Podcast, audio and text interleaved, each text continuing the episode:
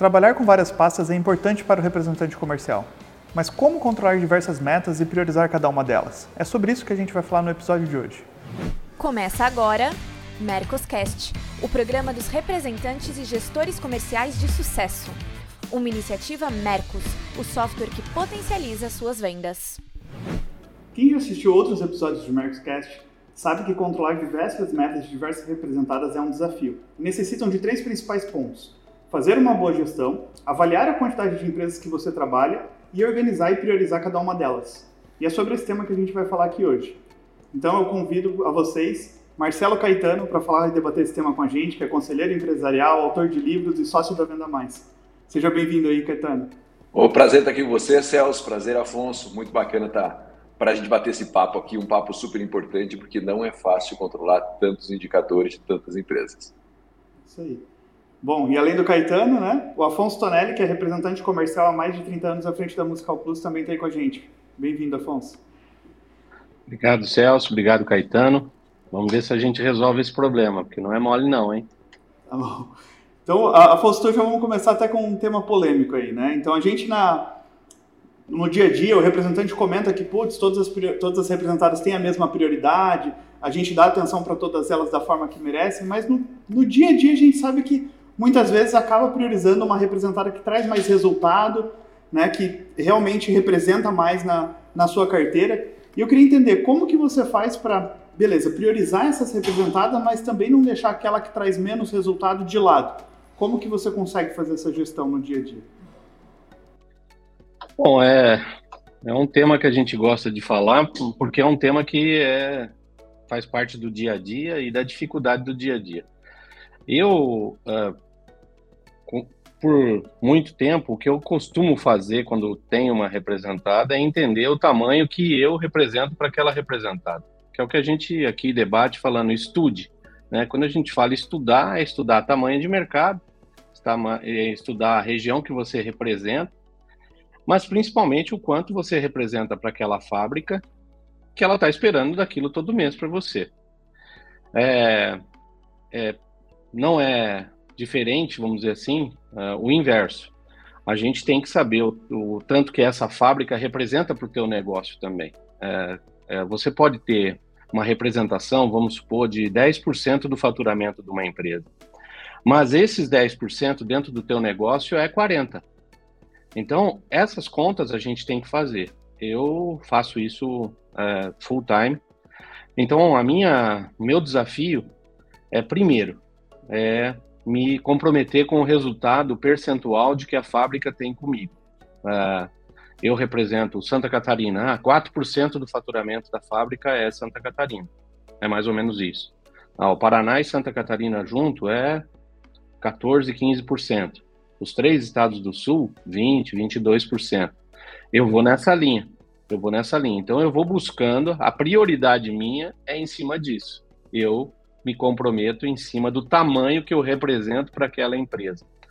Agora, o maior desafio, e eu aprendo isso todo dia, eu tento aprender todo dia, é como você faz, dividir isso dentro do mês. Dentro de um mês que começa, nós temos um mercado que é um mercado de final de mês, ou seja, 40% do faturamento ou das vendas de todo o mercado que eu trabalho é nos últimos 10 dias ou na última semana. Como é que você faz isso? A primeira semana talvez você não venda praticamente nada ou perto de nada. Então é muito difícil essa divisão de prioridades, mas sem planejamento você não vai conseguir chegar. Eu, é, resumindo, eu vou muito pelo percentual que eu represento. Eu tento entregar, procuro entregar todos os meses o percentual que a fábrica está esperando para minha região e de qual eu sou representante. Esse é o maior comprometimento que o representante tem que ter. Eu gostaria e peço para minha equipe toda vez fazer isso. Ó, você tem X% para me entregar dessa pasta. É isso que eu peço. Então, eu começo por aí, Celso, mas não é só isso. Você diz o percentual que você representa naquela pasta, é isso? Isso, por exemplo, é uma pasta que eu sou os três estados. Eu sei que a fábrica, é, de média, de meta, ela coloca que eu tenho lá, se ela vai faturar X, 22% de X, é a Musical Plus que tem que entregar. Então eu acordo dia primeiro com esses 22% nas costas, eu vou atrás disso, é isso que eu procuro fazer. É, e assim sucessivamente. É, existe uma meta financeira, né, uma fina, financeira que não é em percentual, né, que muitas vezes é abaixo desse percentual e muitas vezes é até acima desse percentual. Mas eu me, eu me baseio sim pelo percentual é, médio do, do, do que a fábrica está esperando para mim. Eu Agora tem fábrica, tem, tem, fábrica que nem pede isso, né, Celso? Entendi. Mas isso é porque você prefere esse percentual por causa de uma oscilação de mercado, às vezes vendeu mais no mês, vendeu menos no isso, outro, você sempre isso. tem essa defesa do percentual para te defender naquela fábrica, eu, falar eu, é isso. Eu tenho uma fábrica exatamente nesse semestre que ela está abaixo do semestre do ano passado no mesmo período. O mercado dela caiu, caiu coisa de 30%. Vou dar um exemplo. Uh, nós, a fábrica, está com faturamento 30% menor. O meu, consequentemente, também está. Mas eu continuo representando X% de faturamento dela. Ou seja, é, não foi a, a, Musical Plus que caiu. É isso que eu quero que eu defendo. É, eu, eu, a hora que a fábrica analisa o tamanho, ela vai ver que a Musical Plus está defendendo o percentual que sempre defendeu. Não é um valor financeiro apenas. É isso que eu defendo. Eu acho que a hora que, que as pessoas me fazem análise contra mim, eu quero um argumento diferente de que uh, eu não estou entregando só a meta financeira. Mas espera lá, sua meta financeira está fora do padrão do mercado daquele, daquela época. É isso. Eu vou muito pelo percentual, sim. Caetano, comentar? Afonso, Afonso começou botando fogo na fogueira, botando, botando gasolina na fogueira, né? Você vê que ele, o Afonso está com uma postura defensiva, né?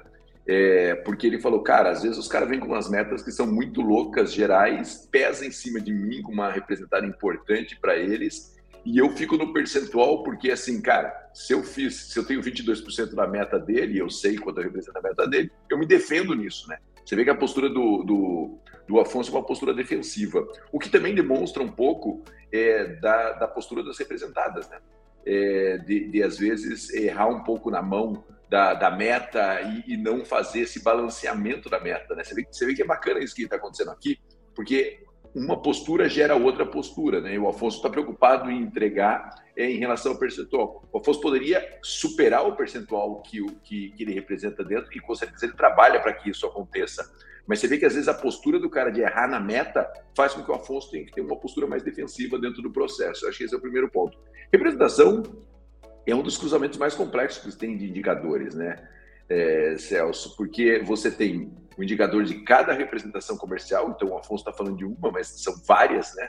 É, o, percentual de cada representação comercial e os indicadores da própria representada. E o que eu vejo é que às vezes o, o representante ele quer controlar tão a fundo esses indicadores que ele acaba não controlando nenhum.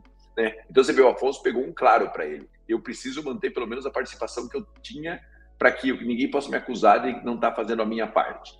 É, então, o Afonso tem isso. Só que, assim, o cara tem. O Afonso tem vários representados, mas às vezes o representante tem três representadas. Então, ele tem a participação e nem sempre tem acesso ao número total, né? Porque o Afonso tem, porque ele é muito importante dentro das representadas que ele atua, mas nem sempre ele tem. Os representantes têm o acesso, ele tem acesso ao próprio indicador. Então, é assim, eu vou aqui ser meio cruel, sabe? Bem cruel Faturamento é o jogo, né, cara? Não adianta. Né? Faturamento é o jogo. Eu participo dos dois lados da história. Eu participo do lado do representante participo do lado da indústria. O cara vendeu o que ele tinha que vender, meu, já livrou a barra dele, né? É, não, não adianta. Fala-se, fala-se de indicador, assim, e eu sou muito crítico a isso, acho isso muito errado, né? Porque é aquela coisa, bateu a meta, tá tudo bem, não bateu a meta, tá tudo mal. Mas, na verdade, é um pouco isso. Bateu o volume, a galera fala, meu, livrou. Então, a primeira coisa que tem que olhar é volume tanto o volume que você tem que fazer na sua representação comercial, como o volume que você tem que fazer para cada representado. E eu estou dizendo porque realmente eu vejo o outro lado da mesa. Esse cara tá, tá vendendo, pô, a venda dele não está equilibrada, não está vendendo tanta família, mas ele está batendo a meta. Pau! Então, o primeiro ponto é volume. Então, você tem que controlar o volume. Né? O segundo ponto, a gente defende sempre muito aqui, eu acho importante essa, esse processo, é, é positivação. O Afonso defende muito positivação e eu concordo plenamente com ele. É, positivação é o que de, mostra se sua carteira está saudável ou não está saudável. Né? Ou positivação, ou clientes ativos em três meses, mostra se sua carteira está saudável ou não. Porque assim, seu faturamento pode cair e, e pode subir e a sua carteira está podre, porque você está vendendo para poucos clientes. Ou o seu faturamento pode cair, mas a sua carteira está saudável, significa que os caras não estão repondo tantos produtos. Então, esse é o segundo indicador que eu falo assim, cara, esse é importante de controlar. Positivação e clientes ativos na carteira. O restante, família de produto, tudo, aí vai para uma complexidade que muitas vezes o representante se bate para fazer. E aí, ontem eu estava numa palestra falando exatamente isso. Sem tecnologia não existe. Né? Sem tecnologia, esqueça. É, então, assim, você, você tem esses dois indicadores. O outro indicador que tem para mim é ticket médio e mix médio. É, quantos, quanto, quanto é o ticket médio que ele tem por cliente e quanto é o número de, de, de SKUs que ele vende em média por cliente. Ou se não quiser SKU para não pegar, para não pegar é, diferença de, de, embalagem, essas coisas, é, quantos produtos ele vende por cliente. Então, assim, se o cara controlar produtos, se o cara controlar ticket médio, se o cara controlar é, clientes ativos e faturamento, para mim, ele já está na frente de 99% do mercado. Porque o que me dá desespero é que às vezes o cara controla tudo e não controla nada. Ontem na, na, na palestra foi, foi isso representante super bem sucedido, super. Aquela galera do agronegócio que ganha muita grana na representação comercial, mas bastante e há bastante tempo. É, eu perguntei para ele assim, eu falei, qual é o número de quantos itens você vende em média para o cliente? Ninguém na sala tinha esse controle. E a desculpa é sempre a mesma, sabe? Ah, depende do perfil do cliente, depende do não sei o quê. Eu falei, eu concordo, eu quero saber o número bruto.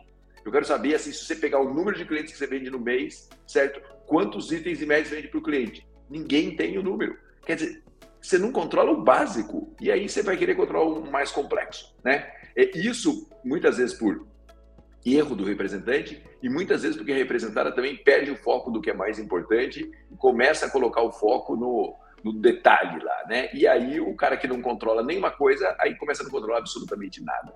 Então, para mim, esses são os indicadores que demonstram se a sua, a sua representação comercial está saudável e se as suas representadas estão saudáveis né? E aí você vai jogar o seu, vai jogar o seu jogo. Comece fazendo isso, né? diariamente, sabe? Eu sempre falo, pô, você só controla o que diariamente você olha. O Afonso sempre fala isso, cara. Isso eu controlo quase todo dia, porque é esse é o, é o pulso da sua da sua representação comercial. Depois você vai controlar o mais complexo. E para te ajudar a fazer a gestão de todos esses indicadores e todas essas representadas, eu te convido a conhecer o Mercos, que foi um sistema pensado para o representante comercial. Então acesse mercos.com.br teste grátis e experimente você mesmo. Ah, interessante, eu acho que essa questão de simplificar é uma dica tanto para o representante quanto também para o gestor. Né? O gestor também tem que estar ciente de que aquele, aquele representante ele não é a única pasta dele. Então ele querer controlar vários indicadores para um representante, sabe que todas as indústrias não vão ter essa capacidade. Né? Então simplificar em alguns poucos indicadores, acho que é uma dica é, bem prática aí, Catarina, que faz ba bastante sentido. Eu acho que. É, outra... Se você quiser Desculpa, porque se você quiser ter o seu para sua representação e um diferente para cada representada, e eu, e eu concordo, você falou uma coisa super importante. O gestor às vezes erra, porque ele quer que o cara tenha um controle que não existe, cara, e que, que não vai ter, sabe? É, é, uma, é falta de sensibilidade, né? É, e eu acho que essa falta de sensibilidade cobra um preço muito alto. Desculpa te interromper. Não, mas é, é isso mesmo. É, a gente vê aqui no dia a dia que a gente, os, os a gente pega algumas pastas, por exemplo, que não tem nem sistema, e ele fala, pô, meu representante não sabe o que tem em promoção. Sim, claro, você sabe de cor, você tem uma, uma pasta para cuidar, você é gestor de uma, você sabe todos os produtos, sabe a tua tabela de preço de cor. O representante trabalha com 10, como que ele vai saber? Se você não dá uma ferramenta para ele, não tem como controlar. Acho que é a mesma questão dos indicadores, né? Você trabalha ali com 20 indicadores olhando aquele representante. Cara, se ele tem 10 pastas, ele trabalha com 200, se for não 20, né? Então, não dá para ter esse controle. Então, acho que é é, é, esse é o ponto. Eu acho que um, um, uma, outra questão que a gente também toca nesse assunto, o Afonso também já tocou algumas vezes, é a questão da quantidade de pastas, né? É, é, o Afonso já foi um cara que trabalhou com bastante pastas e pô, fez esse trabalho de reduzir e trabalhar com algumas. Queria entender como que foi esse teu processo, Afonso, e como que foi essa, essa, é, é, essa decisão e, e tudo mais. Bom, tudo começa com uma necessidade de você construir o teu portfólio, né? É, o portfólio que você tem não é geralmente o portfólio que você quer, né? Principalmente no início do negócio ou na hora que você está construindo o seu negócio, né? É, eu não vou dizer que eu estou precisando de pasta hoje, mas a gente já está conversou aqui.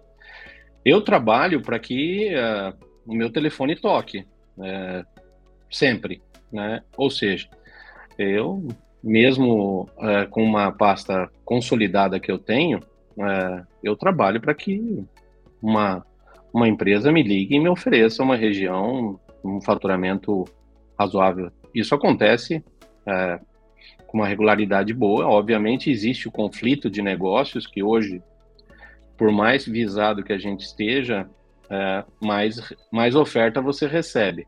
É, então, agora, a seleção é, é quase que também natural, viu, Celso? Eu acho que a gente vai pelo mesmo caminho é, do quanto representa aquelas pastas que você vai escolher ficar. É, é o tamanho do negócio dentro do teu negócio. Você acaba limpando, é, sem nenhum menosprezo a essa ou aquela pasta, mas vai pelo tamanho é, do que representa em faturamento e o que te traz de grana é, para sustentar o teu negócio e fazer a última linha sobrar. Eu fiz assim, eu acabei ficando com pastas um pouco maiores, vamos dizer. Quando eu falo maiores, é maiores em faturamento, mesmo que a região seja menor. E com as pastas que eu pudesse abranger uma região maior, eu dei a preferência também. As pastas que eu tenho um estado e que ela não representasse um, uma, um faturamento grande, eu fui abrindo mão. E também aconteceu comigo, e talvez eu tenho visto alguns colegas de outros setores que a gente acaba conversando, que as escolhas acontecem por conta da. Começa a conflitar, né? A, a... E você acaba escolhendo a maior daquela do conflito. Eu tenho uma pasta que é uma distribuidora de acessórios, por exemplo, ela importa 20 marcas. Quantos, quantos produtos ela conflita com outras menores? Então é uma seleção natural, mas e, indo para o lado da, da meta por empresa, se você é impossível, eu, eu diria isso, eu não gosto de usar essa palavra, mas é impossível um cara que tenha acima de, sei lá, 8, 10 pastas controlar, bater meta em 8, 10 pastas ao mesmo tempo, controlar a meta disso e controlar o gestor disso sem ter uma equipe. Eu vejo caras aí com 10, 12 empresas, não tem base no escritório, não tem sistema e está aí na rua. Eu acho isso, para mim, impossível. Eu não consigo mais fazer isso, é, não consigo enxergar, bater isso. Então, a primeira regra que eu coloquei para que eu conseguisse é, entregar metas para diversas representadas é diminuí-las. Eu acho que esse é o ponto, é o primeiro pré-requisito que eu fiz e eu confesso que deu certo. Foi o que me ajudou bastante a ficar forte nas empresas que eu escolhi ficar.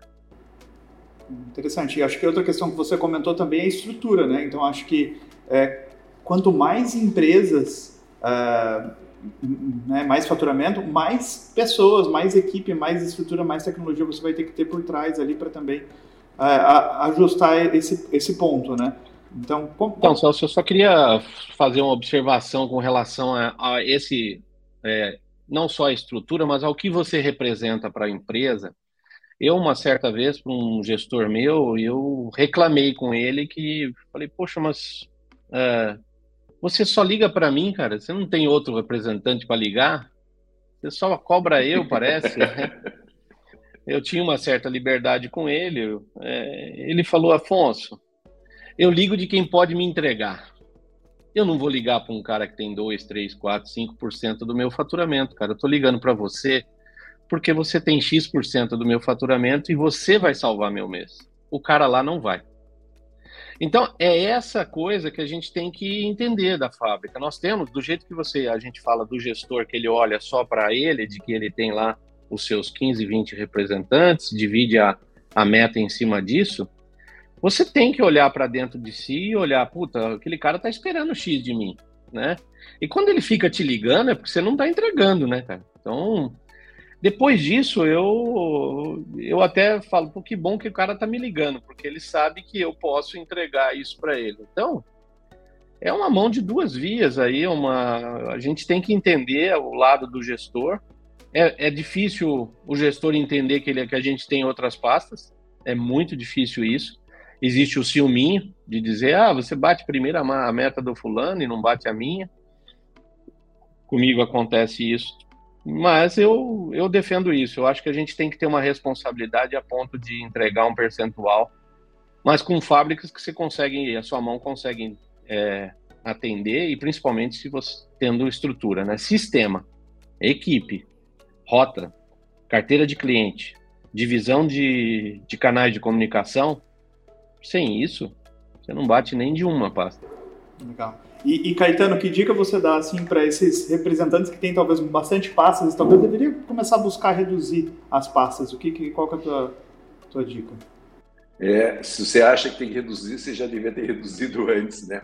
Em primeiro lugar, porque quando a gente acha, é porque a gente não está dando conta, né? E eu sempre falo uma coisa e eu é, eu sempre peço encarecidamente para o representante. Eu falo bem assim, cara, é, tem, eu, eu vou, vou, repetir aqui. É, quando você tem uma pasta e não dá atenção, você está sendo um sacana com o líder e com a outra empresa. É, e o mundo cobra um preço disso, sabe? Porque às vezes eu vejo o cara sentado numa região sem fazer um trabalho bem feito. Isso só vai levar sua representada para trás, cara. Nem seja pelas leis do universo. Porque, cara, você está lá, tem um gestor esperando que você entregue e você não está entregando, pô. Então, assim, isso é uma sacanagem. Não, tá, não te dá dinheiro, te dificulta o controle, ocupa espaço dentro da sua representação, porque assim vai aparecer coisa melhor e nova se você for tirando né, coisas da sua é, representadas da sua representação. Então, assim, se você não consegue atingir o resultado que a empresa espera, e se você, ou se você não confia na empresa, porque tem muita coisa da empresa, às vezes eu vejo muitos representantes muito magoados com as empresas, né? Ah, cara, tô triste, porque o cara promete, não faz, vai. Cara, vai embora. Pega a sua pasta e vai embora, cara. Para de ficar reclamando, sabe? Eu vejo que às vezes o cara fica numa. Num, entra num jogo quase pessoal com a empresa. Aquilo ocupa mais o tempo dele do que o trabalho que ele tem para fazer, sabe? Então, assim, não deu resultado, não está funcionando, sai fora, faz um acordo, sai fora, vai embora. Não fica acumulando pasta. Eu sempre falei que a pior maneira da gente conseguir ganhar mais dinheiro é achar que vai trazer um monte de representada para sua representação. Não vai ganhar mais dinheiro assim. Vai ganhar mais dinheiro se você vender as representadas que você tem na sua representação comercial. Isso sim vai te dar dinheiro. Então, assim, eu gosto muito da postura do Afonso, né? Porta sempre aberta para novos negócios, porta sempre aberta para novas representadas. É, tem que ter, porque o empresário, dono da representada, também tem portas abertas para negócios. Então você tem que entender isso. O processo é muito dinâmico. Ontem, ontem eu já falei que eu estava numa empresa de agronegócio, cara, é um comprando o outro, o outro comprando um, assim, não sei o quê. Não é questão, ah, eu confio no meu líder. Beleza, cara, mas se a sua empresa for comprada por outra, acabou, o seu líder vai ser substituído, ou ele vai ter duas empresas para cuidar, não sei o quê, não sei o quê, e o jogo vai mudar. Então, as empresas, as representadas, estão sempre atrás de negócios. Parcerias, sociedades, vendas, faz parte do jogo. O representante comercial tem que ser absolutamente igual. Ele tem que estar aberto a novos negócios. Mas só vai conseguir trazer negócio bom se você for eliminando os negócios, sabe? Não fica assim, ah, esse cara que eu não vendo nada, mas eu vou segurar até aparecer outra. Cara, vai ser difícil aparecer outra, porque você fica tão enrolado que você não tem tempo de, de, de prospectar, de, de, fazer negócio. E o pior, às vezes perde foco na mais importante. E aí você perde foco na mais importante, aí tudo vai por água abaixo, né? Então, assim, não dá certo, não é esse o caminho. O caminho é ter representadas, atingir a meta, ter compromisso com essas representadas. Eu acho que esse, esse é o grande jogo. Cara, não tem paciência com a representada, tá com problema, testa, tenta e vai embora e troca. É isso. Legal. E, e até indo nesse outro lado que o Afonso trouxe ali do. É, beleza, tem as representadas que representam na, na, na, carteira dele né, um percentual, mas do mesmo lado do, do lado do, da, da empresa tem os representantes que representam esse percentual alto. Né? Então ela tem que dar mais atenção a um do que a outro. Em alguns casos, Afonso até trouxe um exemplo ali. Eu queria saber do teu lado, Caetano, assim, uma dica que você daria para aquela uh, representada que, putz, eu tenho aquele representante que representa bastante aqui da minha participação, como que eu faço para ele dar mais atenção para minha pasta? Né? É um comissionamento maior? É uma bonificação? É uma conversa? Qual é, qual é a tua opinião sobre isso? Bom, para mim, assim, não só representante, qualquer pessoa, o líder, eles são movidos por atenção. Atenção significa capacitação, treinamento, orientação, tá perto, e elas são movidas por grana, né? Quando a representada consegue dar grana e consegue dar atenção, meu, perfeito, está no mundo ideal. Quando não consegue dar grana, às vezes não, às vezes não é a primeira pasta, às vezes é a segunda, a terceira pasta, tem que dar atenção, tem que estar perto, tem que, tem que orientar, tem que acompanhar, tem tudo. Você vê, o Afonso, ele, claro que ele reclama quando o cara pega muito no pé dele, né? Mas a pior coisa para ele deve ser quando o cara larga, porque aí é uma sensação terrível. Então, assim, ou você dá atenção ou você dá dinheiro. Mas assim, ontem eu fiz uma postagem, é, ontem, não é quando o pessoal vai estar assistindo, fiz uma postagem na minha rede social falando o seguinte: o, o, líder ele tem que tomar muito cuidado, porque sempre que ele trabalha só com os caras que, tão, que, que, que, superam o resultado, que atingem a meta, ele está gerando uma concentração da empresa dele na mão desses caras. O que faz o líder ter consistência de resultados mesmo é pegar a galera que está embaixo e subir e estimular a galera que está em cima. Porque senão, chega uma hora que o Afonso fala, bicho, você vai botar 30% para mim, que eu já sou 22, você quer que eu seja 30, cara? Não vai rolar, porque tem alguma coisa errada nisso daí. Então, o jeito do, do gestor consistentemente conseguir resultado da equipe é subindo a régua da galera que não está atingindo. E eu vejo que muitas vezes a, o cara ele fica forçando em quem está atingindo, isso vai gerar uma concentração de vendas na mão desses caras. E isso é ruim para a empresa no longo prazo. Se você quer uma gestor, se você quer consistência no seu resultado, você precisa de verdade trazer os caras de baixo para um equilíbrio, porque senão você vai quebrar. Aí o gestor fala, pô, eu vou ficar só correndo atrás de quem está fraco? Não, não, cara, você vai atrás de quem está fraco e vai incentivar o cara que está forte. É um dos gestores mais fortes que eu conheço, e era supervisor, né? Ele, ele falava, o cara estava tava abaixo da meta, ele ia para a região, ficava dois dias com o cara voltava a fazer isso três vezes. Na terceira vez ele falava, bicho, esse cara tá indo, esse cara não vai. E ele buscava uma alternativa melhor para isso, mas com a consciência tranquila de que ele fez a parte dele. Então é isso, gestor, faça parte sua. Com os caras que não estão atingindo a meta, vai entender por que esses caras não estão conseguindo atingir o resultado. Se ele não tem perfil, se ele tem uma região errada, se a meta dele está errada, ou se ele não está afim mesmo. Vai entender isso porque senão você vai sobrecarregar os caras que estão atingindo a meta, chega uma hora que o seu negócio vai espanar, ou que a sua venda vai ficar na mão de três representantes, o que é péssimo para você também como gestor, porque isso vai te deixar absolutamente vulnerável. Então, é, eu, eu daria essa, essa dica para o gestor. Acompanhe quem está embaixo, de maneira que se você tiver que fazer uma mudança, você faça com a consciência tranquila de que você deu o suporte necessário e quem está em cima estimula, acompanha, enfim, faz o cara ganhar dinheiro porque ele já aprendeu o caminho das pedras. Isso aí. E Afonso, então para você focar numa pasta, numa indústria, é isso mesmo? Grana e retenção? Ah, sim, Celso. Eu acho que não tem. Seria hipocrisia da nossa parte falar que não seria isso. Eu acho que a gente tem que ter atenção. A gente se sente sim abandonado quando não. A gente reclama quando o cara liga muito, mas a gente não quer que o cara esqueça da gente. A verdade é essa. É, uma coisa que a gente tem que entender, né, como representante, eu sempre, a gente sempre tem aquele medo, né? Eu pelo menos prefiro trabalhar com essa pressão de que tenho que entregar resultado, porque independente do tanto tempo que está lá, eu tenho fábricas tá, que eu estou há 20 anos, tem fábrica que eu estou há 10, 12, e aconteceu na mesma época, esse semestre agora, esse ano, das três maiores empresas trocarem seus gestores. Gestores que estavam lá há cinco anos, seis anos. Então você, o representante, acha que você está lá na cadeira cativa, né? E o que, que aconteceu? O cara começa a mexer, como o Caetano disse, ele vai atrás dos números que estão destoados.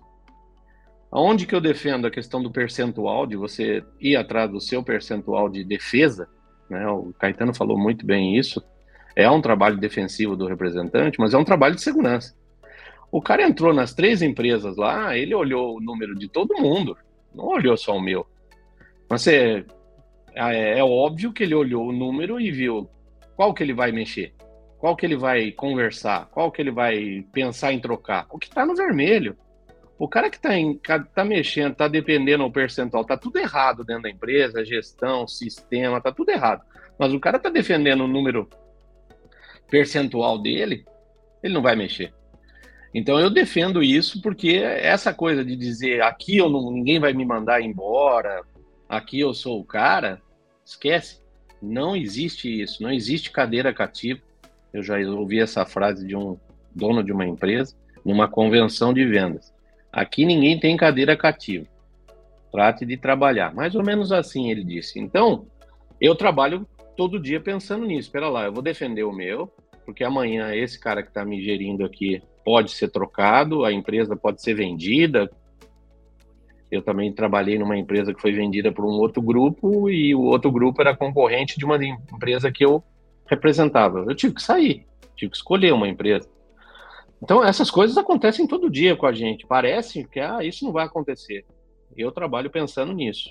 Eu trabalho pensando que aquele gestor, aquela empresa pode mudar alguma coisa e pode influenciar no meu negócio. Então eu defendo bater meta ou defender aquele percentual de meta para que na hora do, da divisão da, de quem vai sair, da cabeça que vai ser cortada, eu pelo menos seja não seja a primeira. É isso que eu penso. Aquela história, né, Afonso? Você não tem que correr mais rápido que o leão, você tem que correr mais rápido que o seu amigo. Né? Exato. Não, mas é exatamente essa analogia. Eu não vou conseguir superar o leão, né? Mas eu tenho que deixar, sei lá, o cara mais fraco fazer o leão cansar com ele. Pô, hoje o Afonso está dando dicas viscerais. É, mas é, o mercado nos, os mercados nos faz um pouco assim, né? É, é, muito difícil. É difícil. Eu, eu como representante, já falei aqui, o, o que eu me orgulho é de estar há 20 anos numa empresa, porque isso defende você na rua. Você entra dentro de um lojista, ele fala, pô, esse cara é representante há 20 anos dessa pasta. Alguma coisa de bom ele tem, porque já se passaram dois, três, quatro gestores lá e ninguém mandou esse cara embora. Ou não se faz essa análise? Claro que se faz. Quem faz é o gestor do concorrente, quem faz é o lojista, todo mundo faz essa gestão. Então eu, eu defendo isso, sim. Eu acho que isso é, nos dá uma força muito grande a ponto de nos blindar. Agora, sem resultado, o Caetano disse muito. Fica três meses aí, o bonzão de 20 anos na empresa, fica três meses sem defender o seu resultado para você ver onde você vai. É caixão. Não, beleza. Acho que temos ótimas dicas aí. Afonso Caetano, muito obrigado. Queria ver se vocês têm alguma dica final aí para dar para o nosso público, para a gente encerrar o episódio. Quais são os indicadores que você vai controlar todos os dias, representante? Decida isso e controle, ponto final, e vai para o jogo. É, mas todo dia. A gente não controla nada que a gente não controla todos os dias, sabe? É, eu acho que a gente, às vezes, é, acha que, ah, eu controlo mensal, eu, cara, se, se você não tiver um sistema é meio que fechar agência bancária, assim. Antigamente era assim, você fechava a agência, a agência deu o resultado, quanto rodou de dinheiro, quanto ficou, não sei o que, não sei o que. É isso. Sua representação tem que ter um controle diário. É, o representante que não... Ele sabe quantas positivações ele tem que fazer em cada fábrica, qual o ticket médio para ele atingir a meta em cada fábrica, é, quais os canais de comunicação que ele precisa ter para funcionar para bater a meta. Se ele fizer essa base, eu não vou dizer que é automático de vender, mas é muito difícil ele não bater a meta, só por conta de algum problema de mercado ou falta de mercadoria. Mas se ele tiver essa base feita, indicadores, planejamento, é, canais de comunicação funcionando, é, ticket médio normal, ele vai chegar perto do final do mês com 70%, 80% da meta e aí ele vai atrás dos pontos onde ele precisa para fechar. É o que eu penso, Celso, posso, é o que eu faço. Desculpa. desculpa. Celso, Afonso, posso contar uma historinha aqui? Essa semana eu estava numa reunião de conselho e a empresa gasta muito com hora extra, tipo milhão de reais assim por mês de hora extra. É muita coisa. É, e aí, cara, por caos, não sei o que, não sei o que, faz umas três reuniões de conselho, é, a gente lá, eu com o presidente, a gente falou assim, cara, o negócio é o seguinte, todos os dias, às 8 horas da manhã, nós vamos fazer uma reunião por videoconferência para olhar hora extra do dia anterior. E eu falei para ele, faça isso. Ele falou, qual é o plano de ação? Eu falei, o plano de ação é fazer isso todos os dias. Não tem plano de ação, vai chamar os gestores responsáveis pelas áreas e todos os dias você vai acompanhar sistematicamente hora extra. O que aconteceu com as horas extras? Elas despencaram. Elas despencaram pelo simples fato de você estar acompanhando as horas extras, sabe? Sistematicamente, diariamente acompanhando. Cada gestor tomou as suas decisões, cada gestor tomou os seus pontos, e obviamente o presidente orientou os gestores. Mas na verdade é o seguinte: se não olha todo dia, não controla e não acompanha, perde o foco rapidamente. Então, às vezes as pessoas falam assim, pô, Caetano, mas você acha que uma reunião diária vai resolver? Cara, a reunião por si só não vai resolver, mas ela vai botar luz sobre o assunto e se aquilo incomodar, você vai dar um jeito de resolver. Você vai trabalhar para resolver. Agora, quando você finge que não está vendo ou porque você não acompanha, porque você não tem uma, um momento diário de acompanhamento, isso vai por água abaixo, cara. Não tem jeito. Ah, vai fazer a vida inteira a reunião para baixar? Não, não. Uma hora vai chegar no patamar que você queria e aí você vai começar a espaçar isso, vai ficar só no indicador de performance. Mas para reverter uma curva, para criar um movimento, é todo dia. Não, ótimo, ótima dica. Bom, obrigado mais uma vez, Caetano, obrigado mais uma vez, Afonso, obrigado a você que também nos acompanhou até aqui. Se gostou desse episódio, compartilhe com seus amigos, seus colegas e até a próxima.